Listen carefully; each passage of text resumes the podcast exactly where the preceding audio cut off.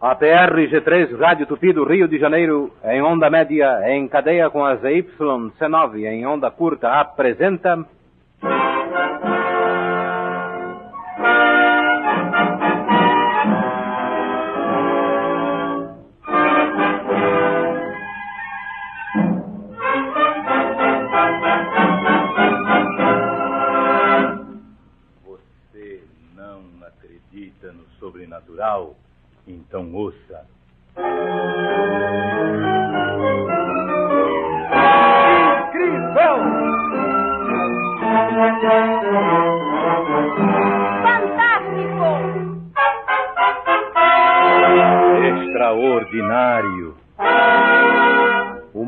Mais arrojado programa do rádio, um presente do leite de magnésio de Philips com almirante, música descritiva especial, sonoplastia, radioteatro e grande orquestra.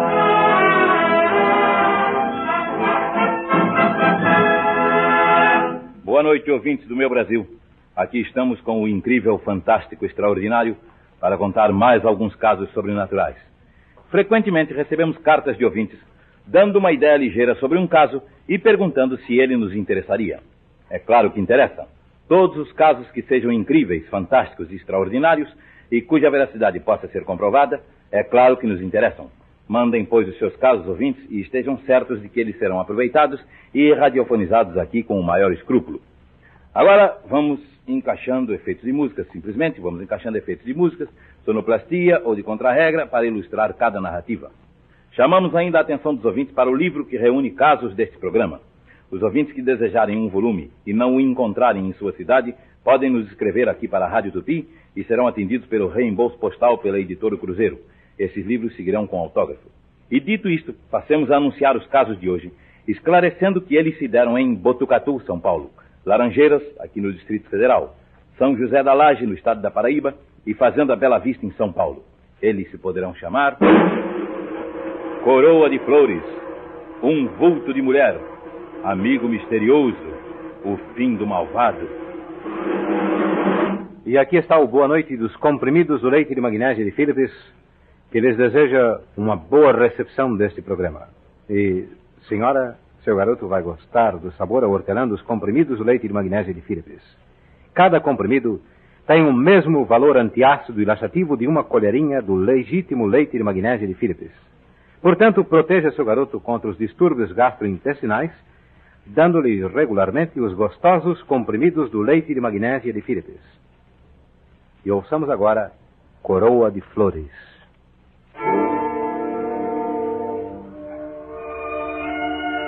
Os mortos não esquecem certas promessas que lhes foram feitas quando nesta terra.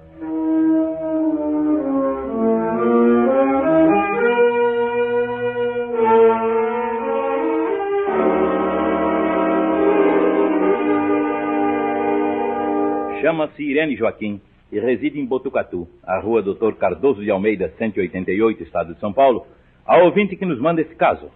Explica a ela que o fato aqui narrado passou-se com pessoa bastante conhecida naquela cidade. Na sua carta temos o nome dessa pessoa, bem como a sua condição social. Por se tratar de pessoa muito conhecida, nosso informante nos pede para que ocultemos seu nome. E não vemos nisto inconveniente algum, de vez que podemos comprovar a veracidade do que aqui se conta.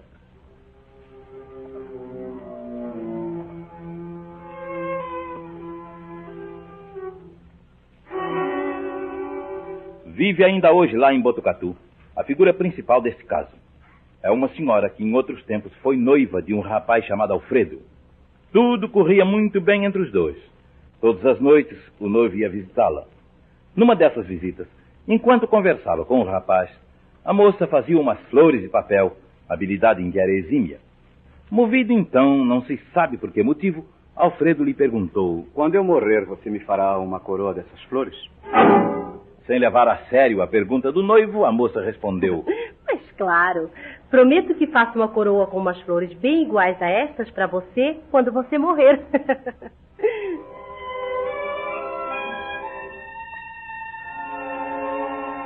Passou-se o tempo e aquele noivado que parecia ir tão bem terminou.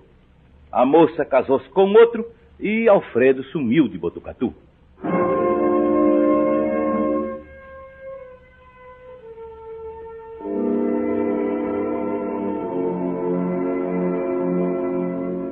Alguns anos depois, a tal moça já era mãe de dois filhos e vivia muito feliz na companhia de seu esposo. Quando, certo dia, estava novamente na sala de sua casa fazendo umas flores de papel, exatamente como naquele dia do qual ela já nem se lembrava mais, e nessa hora percebeu que uma sombra cruzava o corredor. Ela ficou atenta, encarando o corredor, e instantes depois viu novamente passar a sombra em sentido contrário. Intrigada com aquilo, ela tratou de procurar em toda a casa quem seria o misterioso ser que passava naquele corredor, deixando ver apenas sua sombra. Nada encontrou.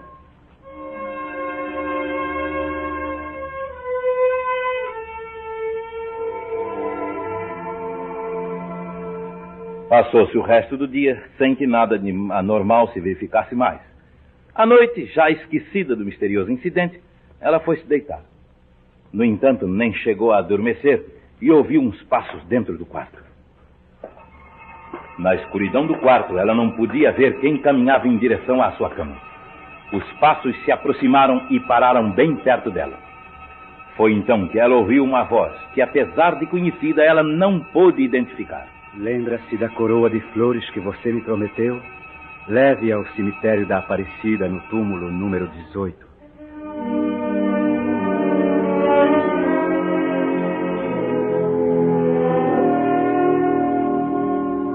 Boa senhora não se lembrava de haver prometido coroa a ninguém, mas não teve dúvidas em fazer uma e mandar que levassem ao túmulo número 18, no cemitério de Aparecida, um lugarejo não muito distante dali, recomendando que trouxessem o nome da pessoa que lá estava sepultada. E qual não foi a sua surpresa ao saber que quem estava enterrado naquele túmulo era Alfredo Antonelli, aquele que tinha sido seu noivo em dias longínquos já quase esquecidos.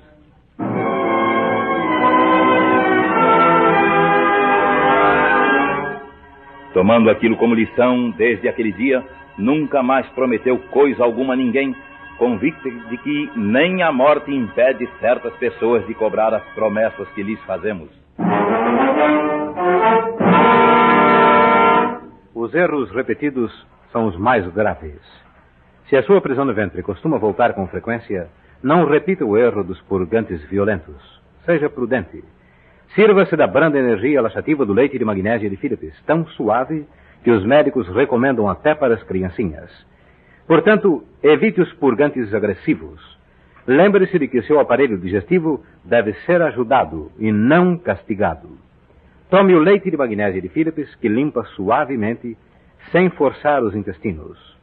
E para se manter constantemente protegido contra a prisão do ventre, o laxante para uso constante é o suavíssimo leite de magnésia de Philips.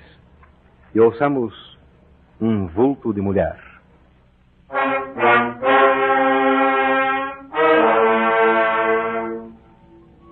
Atenção, atenção, uma informação para os que queiram investigar. Aparece um fantasma na rua Pereira da Silva, em Laranjeiras, aqui no Rio.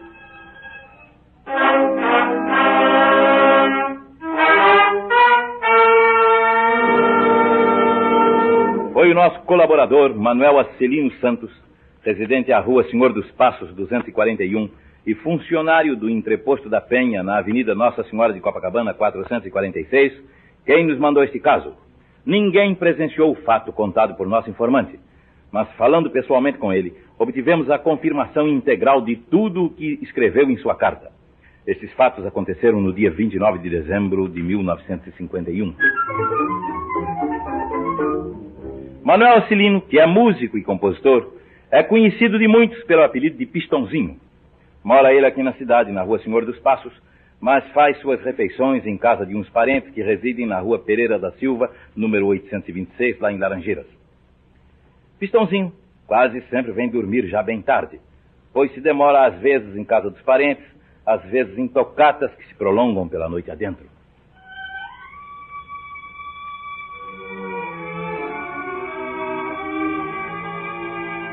Sendo, como é, um notívago, Pistãozinho nunca tinha visto nada de sobrenatural em suas peregrinações pelas ruas nas altas horas da noite. Embora acreditasse piamente na existência da alma e na possibilidade de voltarem elas à Terra, embora já tivesse ouvido o depoimento de muitas pessoas que lhes falavam de coisas fantásticas, nunca tinha ele visto coisa alguma que pudesse afirmar fosse coisa de extraordinário.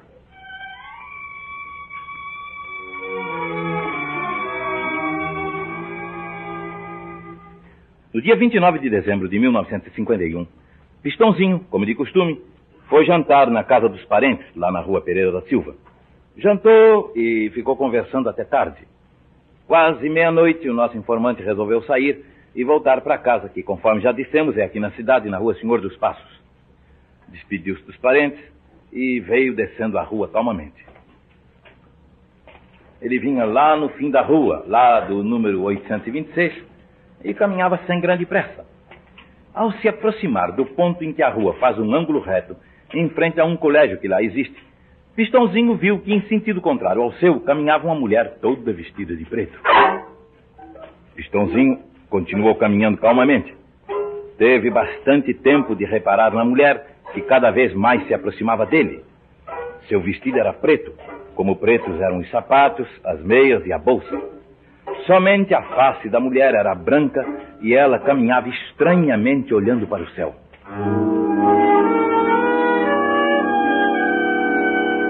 Pistãozinho estava sereno e nem de longe podia supor qualquer coisa de sobrenatural naquela mulher. Quando, ao cruzarem um pelo outro, porém, ele sentiu um frio horroroso.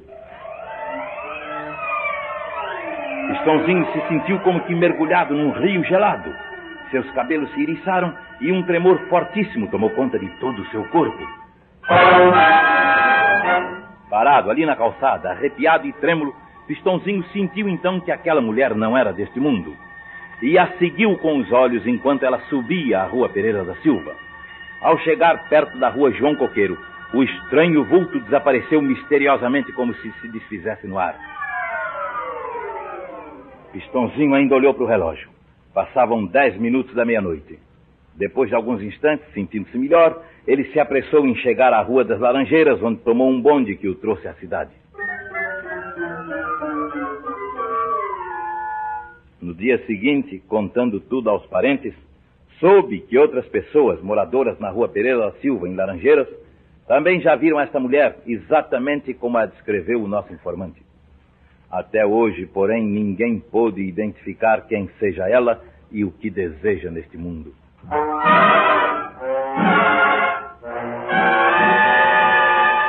A acidez constante rouba o sossego da gestante. Por isso é indispensável a proteção antiácida permanente dos comprimidos do leite de magnésia de Philips.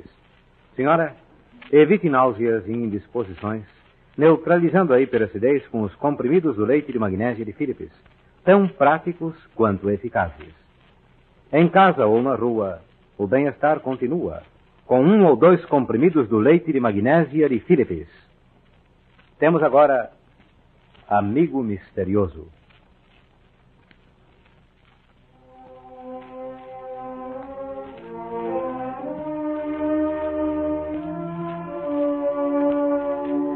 Na hora extrema, às vezes nos chega um auxílio do além.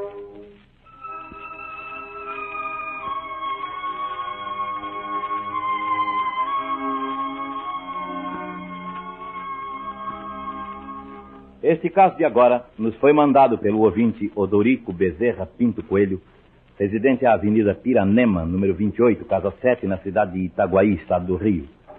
São testemunhas desse caso. Olímpio Bezerra Pinto Coelho, tabelião em São José da Laje, no estado de Alagoas. Otton Bezerra Pinto Coelho, residente no distrito de Caruruzinho, naquele mesmo município de São José da Laje. Marieta Casella, moradora na rua São José, na mesma cidade, todos irmãos do nosso informante. Também poderá testemunhar o que vamos contar aqui Dona Cristina de Tal, cuja residência é ignorada pelo nosso ouvinte, o Odorico Bezerra Pinto, e vai nos fazer agora o seu relato.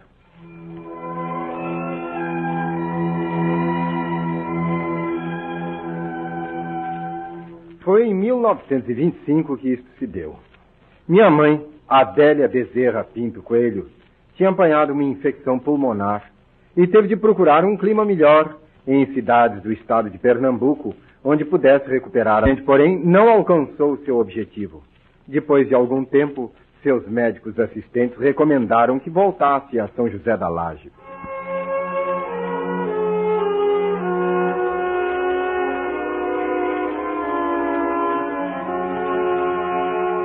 Quando mamãe chegou em casa, toda a família se mobilizou para lhe prestar a mais carinhosa e frequente assistência.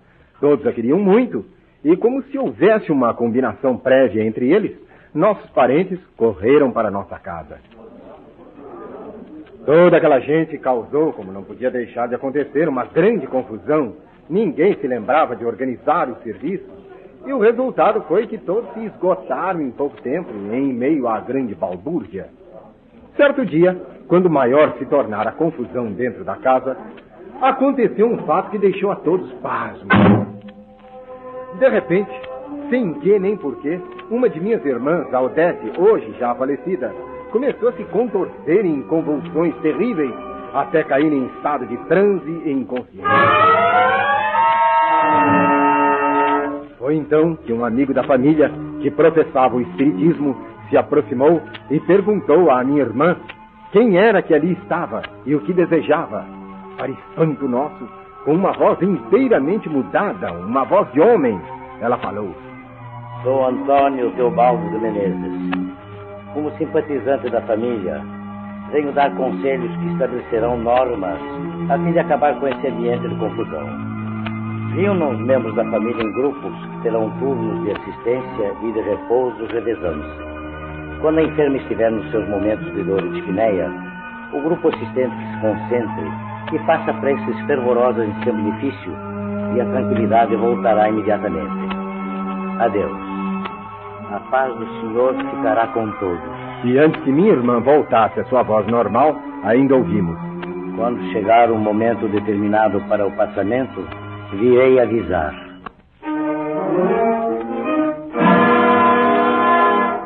Seguimos à risca as recomendações daquele irmão do além se manifestar espontaneamente ali entre nós. E assim se passaram três meses. Num domingo, às sete horas da manhã, estávamos reunidos, eu, minha irmã Odete, e uma senhora, dona Cristina, sentada num sofá, enquanto minha mãe estava deitada. Mamãe estava um pouco melhor, mas não sei por que havia pedido à dona Cristina que lhe fizesse uma mortalha recomendando. Não ponha almofada, não. Eu não quero revolucionar a moda no outro mundo quando chegar lá, ouviu?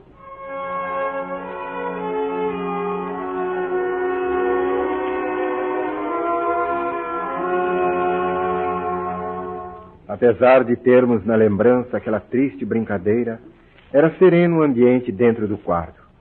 De repente, entretanto, minha irmã Aldete largou o crochê que estava fazendo e voltou a manifestar as mesmas contrações que uma vez já o fizera. Ficamos em dúvida se era algum mal de que ela estava padecendo ou se teríamos uma nova comunicação espontânea. Em breve, nossa dúvida se dissipou. Minha irmã voltou a falar com aquela mesma voz de homem que já conhecíamos. Sou Antônio Teobaldo de Menezes. Volto para cumprir o que prometi. Mandem chamar todos os membros da família a fim de assistirem dentro de meia hora o passamento da irmã enferma. Adeus. Que a paz de Deus fique com todos. Aquela declaração nos deixou atônitos. Mamãe não estava passando mal e não podíamos acreditar que ela estivesse em vésperas de morrer. Eu estava indeciso, não sabia se chamava ou não meus parentes. Quem decidiu foi mamãe. Cumpra a vontade de Deus, meu filho. Chame todos. Fiz o que me foi mandado. Chamei os parentes. Passada meia hora, para nossa tristeza, confirmou-se a previsão daquele misterioso espírito. Tranquilamente, mamãe morreu.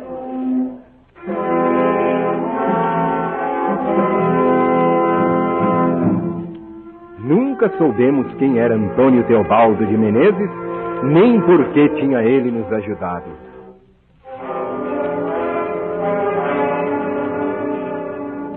Há 75 anos, recomendado pelos médicos, o leite de magnésio de Philips é o antiácido laxante tradicional do nosso povo.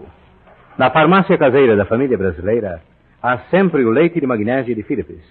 Portanto, minha senhora, mantenha constantemente em sua casa a presença protetora do leite de magnésia de Philips. Ouviremos agora O Fim do Malvado.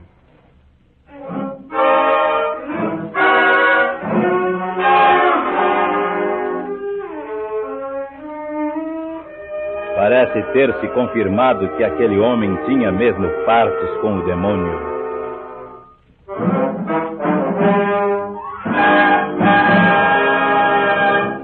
Manda-nos o caso de agora a ouvinte Antônia Maranha, residente em Ipauçu, no estado de São Paulo. Embora sem citar testemunhas especificamente, nossa informante diz que na Fazenda Bela Vista, em Mogiana, há de ter muita gente que se lembre deste fato impressionante. Ouçamos aqui a narrativa de Antônia Maranha.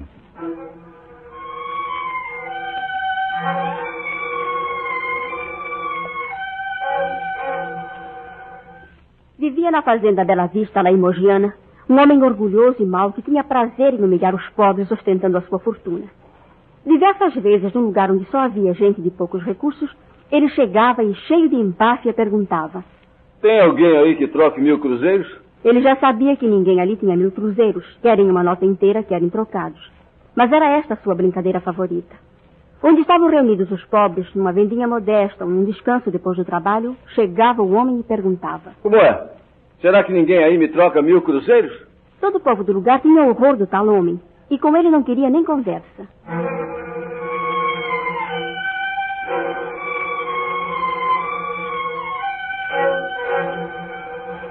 Certo dia, correu a notícia de que o terrível homem tinha adoecido com paratifo.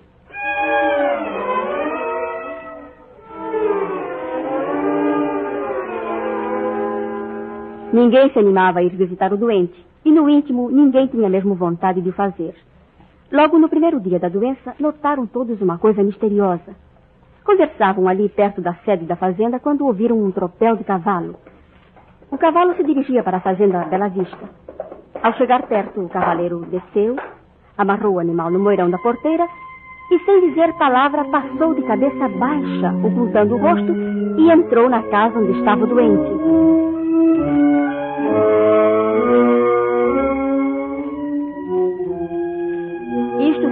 Com regularidade impressionante todos os dias. O povo começou a murmurar que aquele indivíduo misterioso era o demônio.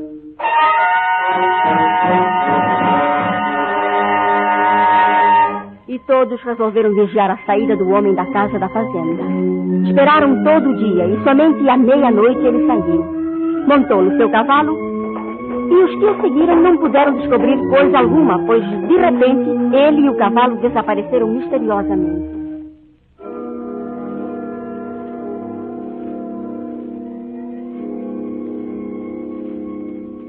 Enquanto isto, lá na sede da fazenda, o doente piorava dia a dia. Até que correu a notícia que todos esperavam. O malvado tinha morrido.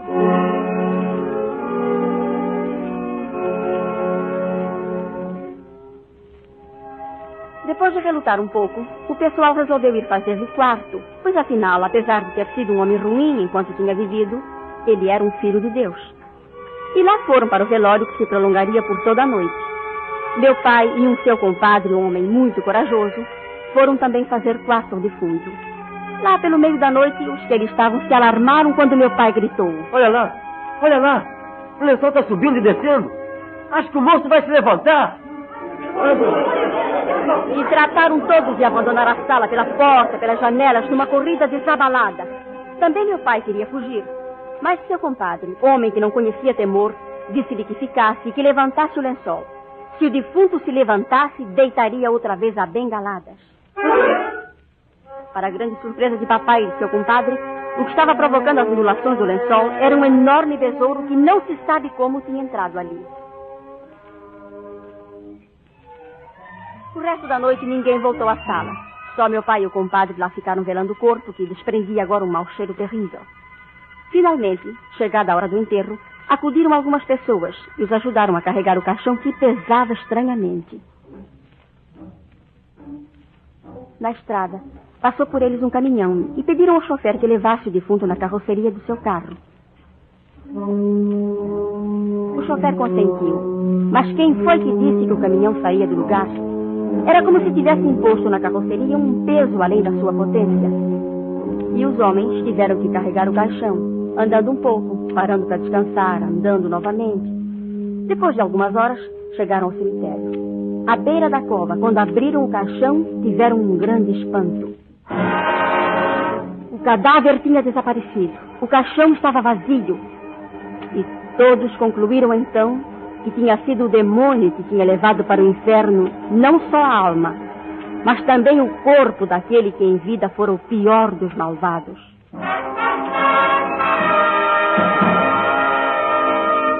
Ele tem bom estômago porque tem sempre no bolso os comprimidos do leite de magnésia de Philips.